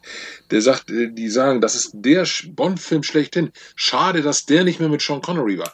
Das wäre dann vermutlich mich Connerys stärkster Bond gewesen. Und zwar in einer Alpfestung spielt das Ganze. Blofeld hat sich mittlerweile von seinem Vulkan zurückgezogen, der, der, der dann zerstört wurde, und hatte sich dann eine, hat sich dann eine Alpen, in einer Alpenfestung niedergelassen, hoch oben auf dem Pitzgl Gloria, wie der, wie der Berg, wie, wie, wie, wie, das ganze Objekt dann heißt, und plant dann von dort aus einen, einen Killer-Virus, einen, einen besonderen Virus in die Welt zu verbreiten, der dann, äh, der, der dann große, also er versucht die, die, die Welt damit zu erpressen, dass ein Virus dann verbreitet wird, wo dann keine, wo, wo da nichts mehr richtiges, äh, keine, wo da nichts mehr gedeiht, nichts mehr wächst und sowas alles, ne? Unfruchtbarkeit. Unfruchtbarkeit, genau, das war ja. das Wort, was ich suchte. Und äh, ja, und hat dann äh, hat dann auch da seine seine äh, ist das, das ist alles getarnt als äh, als eine Art äh, Klinik, ja, für Klinik für für Leute, die mit die äh, Probleme mit mit mit, mit äh, ähm, Austern haben, die die die allergisch Essstörungen, Essstörungen, so, Hühner ja. haben und sowas alles und und die, und die und die ganze Klinik ist voll mit hübschen Mädels, ne? Also genau das Richtige äh, für 007, der dann äh, durch, äh, durch, seinen, äh, durch einen Freund ähm, Mark Strago rauskriegt, dass, äh, dass äh, ein schwarzer Anwalt mit Blofeld in Kontakt steht und deswegen kriegt er überhaupt die Adresse in den, in die, von der Schweizer, von der Schweizer Alpenfestung und sich da äh, zu tarnen als Hillary Gray, ähm, um dann Blofeld sozusagen in diesem Institut zu besuchen getarnt. Gut, jetzt kann man natürlich sagen, wieso erkennt Blofeld Bond nicht, wenn sie sich das erste Mal begegnen? Das sind natürlich ja. so die ersten, äh, die ersten Logikfehler, wo man denkt, ja gut, die haben sich ja in meinem Leben nur zweimal schon gesehen. Und aber Bond sah ja auch ganz anders aus. Ja, eben. Und vor allen Dingen, naja, nein, aber auch Blofeld sah ja anders aus. Er hatte auf einmal keine Narbe mehr im Gesicht und so. Mhm. Und äh, wird ja jetzt von Telly Savalas gespielt. Telly Savalas, den, den ich übrigens klasse fand als Bond, äh, als, als, ja. als Bond, als Blofeld, äh, der das äh, der, der super gespielt, äh, ist auch für, für die meisten auch der beste Blofeld-Darsteller. Ja. Mhm. Ja. ja, ich glaube aber, die, die, die, dieser Logikfehler, von dem viele reden, der rührt halt daher, dass äh, ein Geheimnis ihrer Majestät sich sehr stark an die Romanvorlage hält. Ich glaube, so stark wie kein anderer Bond-Film aus der Reihe. Man hat hier versucht, wirklich den Roman so gut wie es geht zu verfilmen und da war es halt so. Weil in der Romanchronologie ist man lebt nur zweimal die Fortsetzung zu im Geheimnis ihrer Majestät und in dem Film ist es halt umgedreht und dann musste man das so machen. So wäre hätte das Sinn gemacht, ne, eigentlich, ne, aber gut. Ähm, ja dem Film schadet das jetzt in dem Moment nichts. Ne? Wir haben ja auch äh, wieder eine großartige Besetzung. Wir sagten schon Telly Savalas, Diana Rick als äh, als als äh, Tiffany Kay, äh, als ähm, ähm, als Tracy, als Tracy, äh, die die die die, ähm, die Bond am Anfang überhaupt nicht mag und er und ähm, äh, Ilse Steppert, eine deutsche Schauspielerin, die ja auch die, die, die, den Handlanger von Blofeld spielt, die nachher noch eine sehr, sehr wichtige Rolle spielt am Ende des Films. Oh ja. Und ähm, ja, dann versucht er ja, dann, dann wird Bond natürlich äh, äh, enttarnt, er, wird, er, fliegt auf und muss dann von dieser alten Festung fliehen. Und dann kommen wir zu den wirklich spektakulärsten Aufnahmen, die man so in dem Film auch noch nicht gesehen hat. Ne? Er rast in, in, in einer ziemlich in, in einem Affentempo bei ziemlicher Dunkelheit äh, äh, ein, diesen Piz-Gloria Berg hinunter zig, äh, zig äh, äh, Bösewichte hinter ihm her, die auf ihn schießen und so. Und das wurde alles echt gedreht halt. Ne? Mit, mit ähm, die, hier kam Willy Bogner dann zum Einsatz, ein, ein sehr, sehr großer Skifahrer, der dann teilweise wirklich rückwärts diese Aufnahmen gedreht hat, in einem Affenzahn, ne, wie gesagt, ne, das ist, äh, das mhm. darf man alles nicht vergessen. Der Mann hätte sich alles brechen können im Dunkeln, im, im Rückwärtsfahren, mit so einer riesen Kamera in der Hand. Ja, damals gab's noch keine GoPros, die man sich auch Da hast du so ein Eumel in der Hand an, ja. so, an, an Kamera ja. halt, ne? Also Wahnsinn, ne? Ja, und das ja. gehört halt auch einfach zu den spektakulärsten Aufnahmen in dem ganzen Film. Äh, also man hält, man hält hier wirklich die Luft an, weil das hat man so noch nicht gesehen. Naja, und das ist einfach eine, eine, eine, spannende, spannende Verfolgungsjagd die ganze Zeit. Äh, Blofeld immer, hängt immer im Nacken von Bond, ne? Er trifft dann noch, noch Tracy und die müssen dann wirklich alles versuchen, ihm zu entkommen. Ja, wie gesagt, für mich ein ganz, ganz großer Bond-Film, aber beim Kinopublikum kam er halt nicht besonders gut an, weil die, die Leute wollten halt ihren Sean Connery sehen, die konnten sich an George mhm. Lazenby nicht gewöhnen. Und äh, leider muss man auch sagen, dass George Lazenby auch nicht ganz unschuldig ist, weil äh, der hat dann als Bond dann so ein bisschen den Größenwahn bekommen. Er, er fühlte sich als ja, er ist jetzt der Bond, er ist jetzt der große Meister und so, ne? Hat dann, äh, ist dann, naja, wirklich ab, äh, abgedreht, hat dann Krach mit dem Regisseur bekommen. Regisseur war hier dann Peter, Peter Hunt. Hunt der dann mit ihm dann auch gar keine Worte mehr gewechselt hat, weil, weil die sich so, äh, so verkracht hatten, so dass jede Regieanweisung erstmal über den zweiten Assistenten dann an ihn gebracht werden wurde. Also das war alles nicht einfach mit dem, mit diesem Mann halt. Ne? Und äh, das sagte George Lazenby dann nachher auch selber, dass er das selber schuld ist, dass er diese Rolle wirklich, wirklich selbst versaut hat. Ne? Er hat dann mhm. nachher wahnsinnige hohe Gagen noch verlangt für einen weiteren Bond-Film und, und ist wirklich, also wirklich komplett durchgedreht, ist mit der Situation völlig überfordert gewesen, so dass man nachher sagte, nö, auf den haben wir keinen Bock mehr halt. Ne? Er, soll, er soll ja laut den laut Berichten quasi dann zum Produzenten zu Broccoli gegangen sein und gesagt haben, während der Dreharbeiten und versucht haben, so seine Wünsche durchzusetzen, weil er wäre ja hier der Star. Und Broccoli muss zu ihm gesagt haben, hier, du bist erstens Star, wenn das Publikum dich als einen akzeptiert und vorher bist du hier mal gar nichts. So. Mhm. Und da kam schon zu Zwistigkeiten. Er ist ja auch, das hat dann auch zu Spannungen geführt. Und man muss halt so sagen, er ist ja scheiße beraten von, von seinem Agenten. Ja, definitiv. Auch mit Diana Rick kam man nicht klar und so. Also es scheint wirklich kein einfacher Mensch zu sein. Wie, äh, äh, Holger und ich, äh, der Kollege von mir, wir haben ihn ja auch mal persönlich getroffen. Auch da fanden wir ihn sehr unsympathisch. Und da war uns einiges klar. Dachte, ja gut, wenn du dich damals beim Film auch so verhalten hast, dann, ne, dann ist uns klar, warum du diese Rolle nicht mehr weiter bekommen hast. Dann, ne? Ja, klar. Also ich weiß nicht, ja. der Mann, der, der denkt, er wäre sonst was halt. Und das hat er das, die, die, diesen Gedanken hat er anscheinend immer noch irgendwie teilweise. Ne? Ja, weil, weil er wahrscheinlich mittlerweile auch mitbekommen hat, dass äh, den Film, den er gemacht hat, er hat ja nur diesen einen Film machen können, äh, heute ganz weit oben in der Gunst der Bond-Fans steht. Also er wurde ja immer, glaube ich, jahrelang immer so ein bisschen stiefmütterlich behandelt. Ah, ja, das ist der Bond, das ist der Eintagsfliegen-Bond und äh, ne, so die so diese kurze dieser Downfall ja, ja. zwischen ist, zwei Connery-Filmen. Das ist alles richtig, aber er hat sich durch ja. diese Rolle trotzdem unsterblich gemacht. Ja, äh, wenn es in 50 Jahren noch Bond-Filme geben soll, er wird, er wird immer wieder erwähnt werden, dass er auch mal Bond war und so, ne? Ja. Also von daher, ne? Und, aber, und im Geheimdienst ihrer Majestät ist einfach ein fantastischer Bond-Film. Ja, da kann man, bin ich, bin ich ganz bei euch. Ich habe den ja auch vor gar nicht so langer Zeit mal wieder gesehen, weil ich ja mit den Kids äh, die Bond-Filme geguckt habe. Und ähm, äh, es fängt ja schon geil an. So die am Anfang die Verfolgungsjagd, man sieht ihn, also sie haben es ja spannend gemacht. So man sieht ihn einfach nicht. Ne? Man sieht ihn immer nur von hinten und ganz am Ende siehst du ihn erst von vorne und dann man läuft sieht nur den Mundwinkel mit der Zigarette, wie er sich die anzündet. Ja, man sieht noch so nicht sein Gesicht. Und du siehst, ja. du siehst ihn ja erst, wenn er sich zu Tracy runterbeugt und sagt, mein Name ist Bond, James Bond. Ja, ja. Und dann, und dann läuft sie ihm noch davon und er sagt dann noch, das wäre dem anderen nie passiert. Also ein, ein, ein schöner, ein schöner Beginn, der höchsten selbstironisch ist. Aber ein Metagag. Ja, ein totaler Metagag.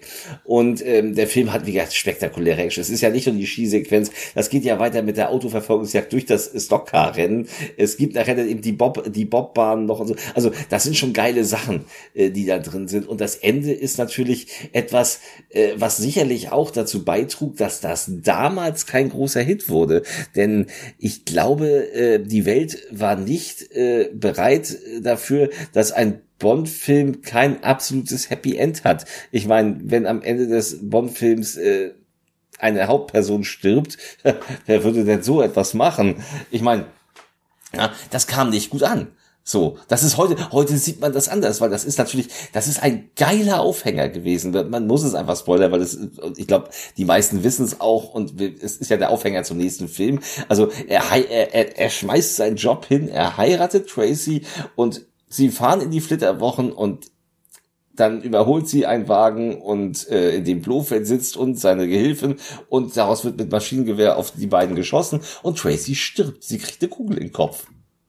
So, und das ist dann, ne, we have all the time in the world, äh, das ist das Ende des Films. So, ich weiß noch damals, wie ich ihn das erste Mal gesehen habe, also als Kind, mein Vater hat ihn aus der Videothek geholt, als er relativ neu war, und mein Onkel war zu Besuch, und wir gucken diesen Film, und dann kommt dieses Ende, und mein Onkel springt auf, was ist das denn jetzt? Ich will das sofort den nächsten sehen, das, das kann doch nicht wahr sein. so, ja, fertig. man war richtig so, geschockt in dem Moment, so, ja. nein, Nein. Wie, aber wie, ja, wie großartig. So, er hat, er hat nämlich das erste Mal mit dem gebrochen, was man gewohnt war. Sonst endet es immer damit, dass James Bond im Schlauchboot mit der Mieze sitzt oder irgendwo im Heu mit ihr liegt und sie werden uns nicht nee, finden. Da, das, da, das, funktioniert ja in dem Film auch gut. Da sieht man auch ja. mal die verletzliche Seite von Bond, dass er sich auch mal verlieben kann, ne? Dass er auch ja. mal trauert, wenn, wenn ein geliebter ja. Mensch stirbt und so. Das ist ja kein, das ist ja kein Mann aus Stein. Der hat ja auch Gefühle und so halt, ne? Er ist zwar ein knallharter, er ist zwar ein knallharter Agent, aber auch er hat Gefühle und kann trauern und dies und das.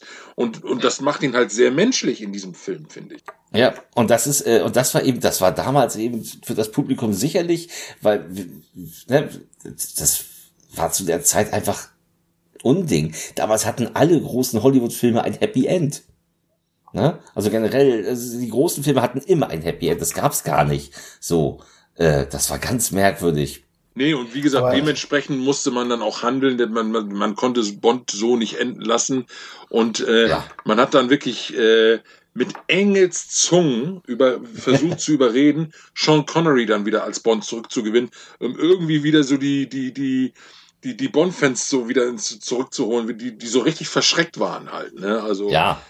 Ja. Man darf aber immer noch, immer noch sagen, dass der, obwohl der ja damals nicht so gut ankam, der Film, dass der heute ja wirklich ja. auch ein Bond-Klassiker ist. Ja, aber heute, ja heute, heute, sieht, immer, heute sieht man das ja eben auch anders, ne? Ja, und, und, und, und heute wird er immer noch, wenn es um diese Rankings, die kommen ja immer wieder, der beste. Bond-Film im Geheimnis ihrer Majestät ist immer unter den Top 5. Ja. Mittlerweile ist immer. Gehör, gehört er aber auch tatsächlich. Da gehört er auch ich hin. finde auch, ich finde auch, da gehört er wirklich hin. Das ist ein wirklich toller Film. Und also gerade weil er eben, weil er mit den Traditionen bricht, ist es natürlich, ist es genial. Weil Und man war natürlich dann heiß auf die Fortsetzung, die dann kam 1971. Man hatte Sean Connery nicht nur mit Engelszungen, sondern auch damit ge geködert, ja, dann darfst du zwei Filme deiner Wahl machen, ähm, die dann übrigens beide gefloppt sind. Das eine war hier äh, sein Leben in meiner Gewalt Darüber haben wir mal beim Toffelkino gesprochen. Eigentlich ein guter Film, aber eben mit Connery als Unsympathen, der seinen Gefangenen foltert. Und das, das wollte zu der Zeit natürlich erst recht niemand sehen. Naja, und er hat natürlich auch ein astronomisches Gehalt bekommen für Diamanten. Ja, das kommt noch hinzu. Völlig ne? aber undenkbar vorher gewesen wäre dann. Ne?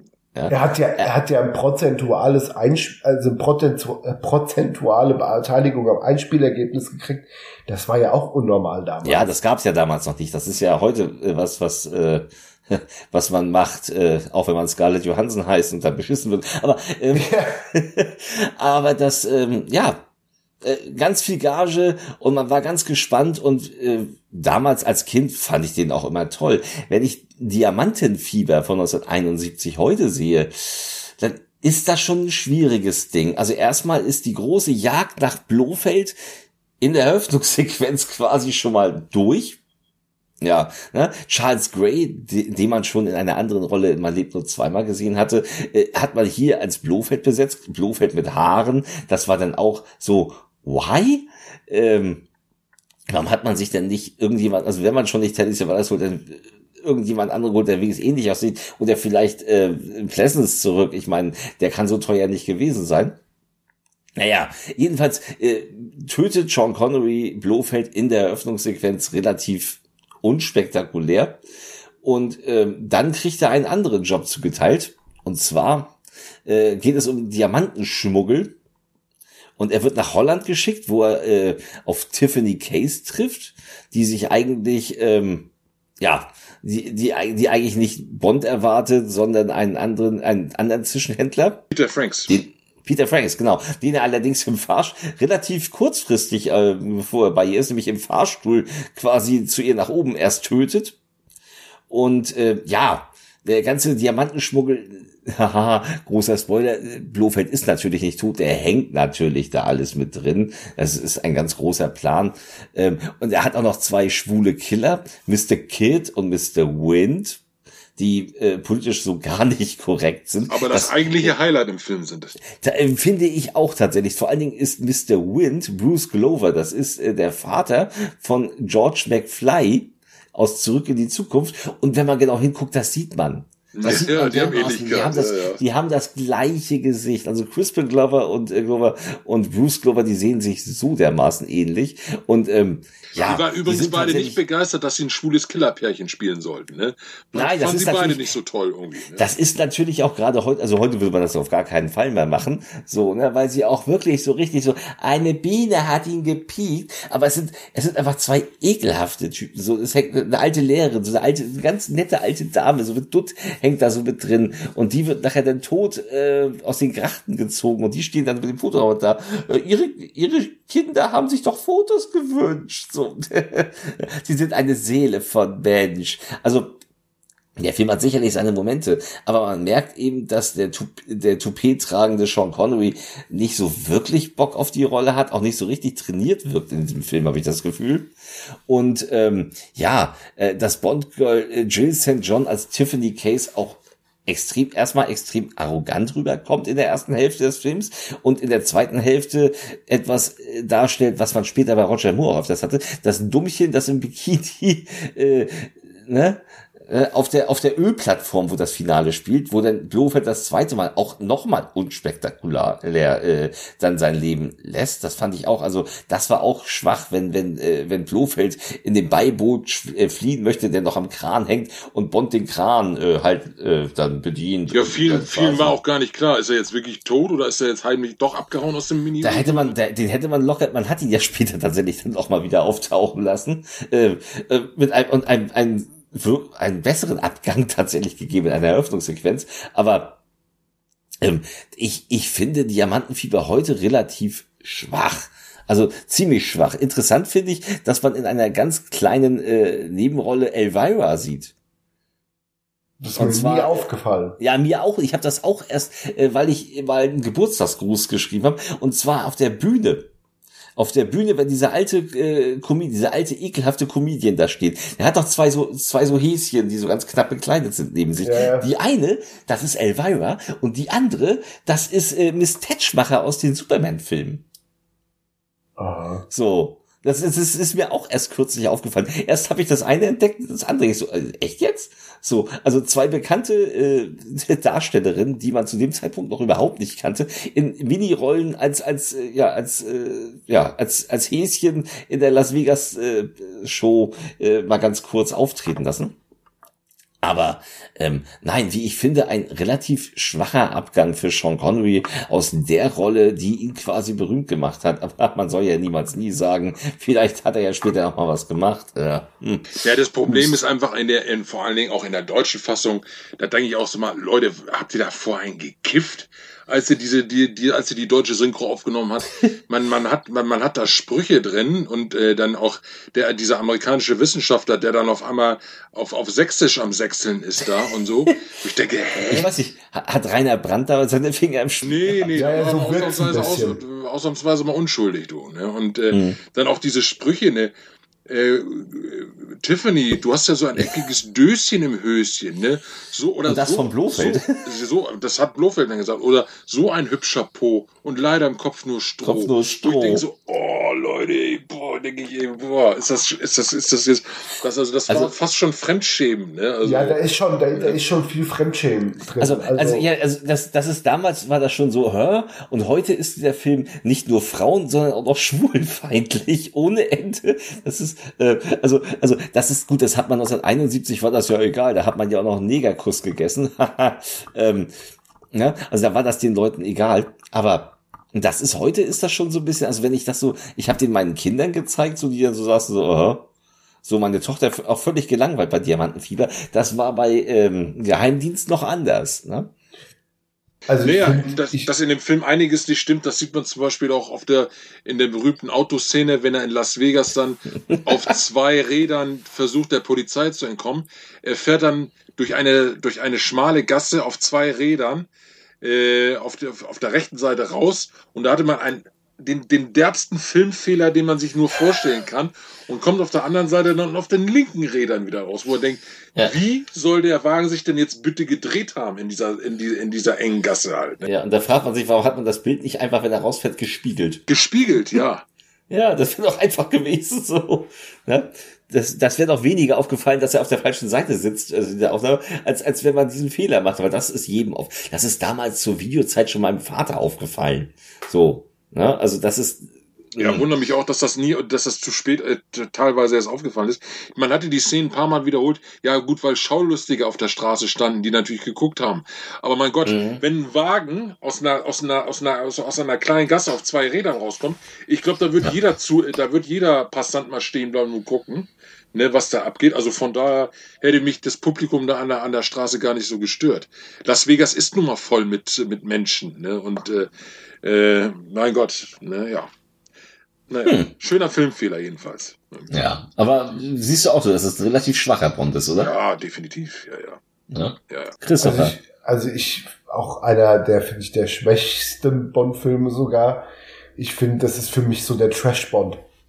Also, äh, erstens, das fängt schon mit dem, mit der, mit der Öffnungsszene an, wo ich schon behaupte, ich glaube, sie wollten sich von im Geheimnis ihrer Majestät distanzieren, hm. ähm, weil der Film würde, es würde genauso funktionieren, wenn Diamantenfieber mal lebt nur zweimal anknüpfen.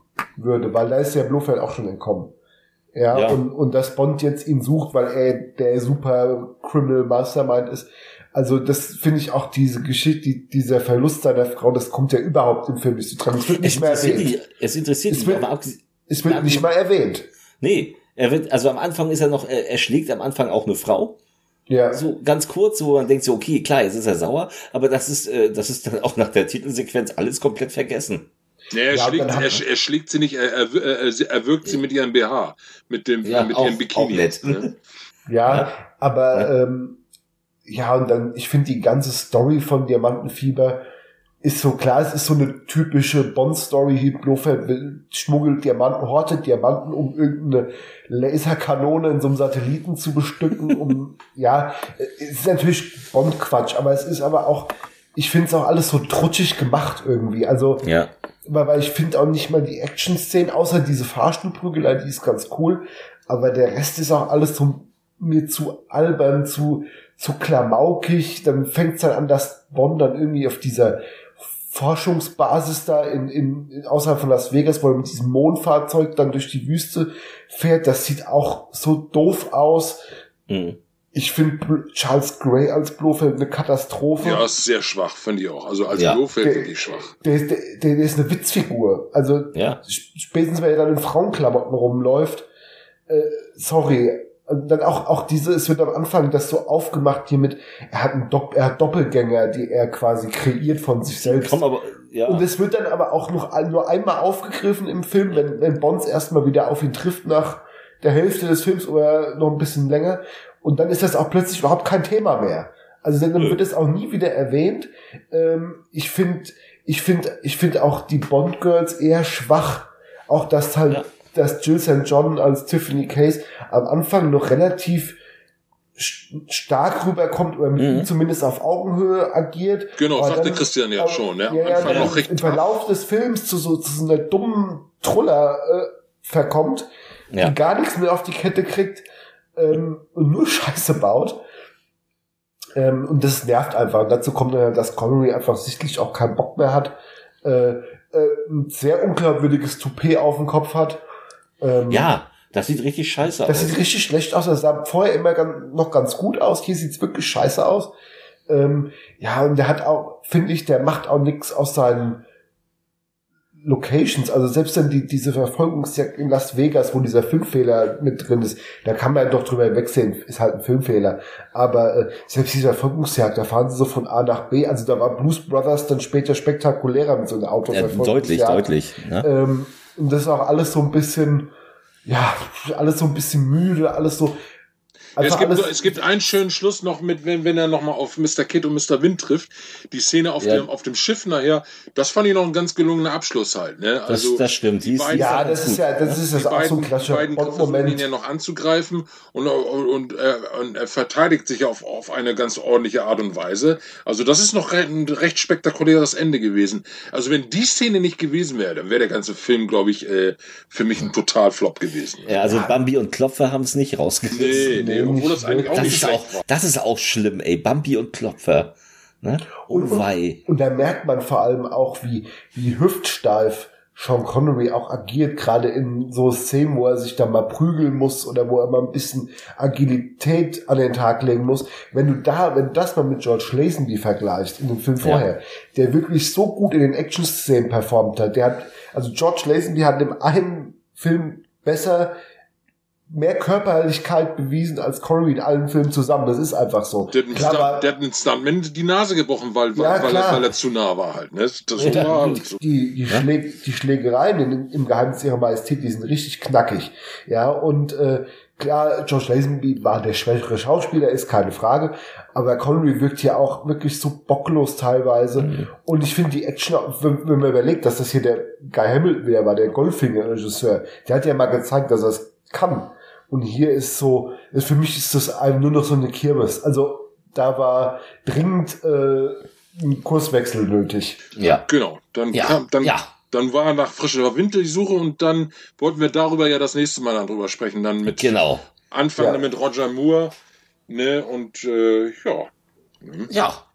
Ja, es war mir ein Fest. Wir haben die erste Folge im Kasten und nächstes Mal dann, ja, Roger Moore und Timothy Dalton, der ja leider nur zwei Einsätze hatte.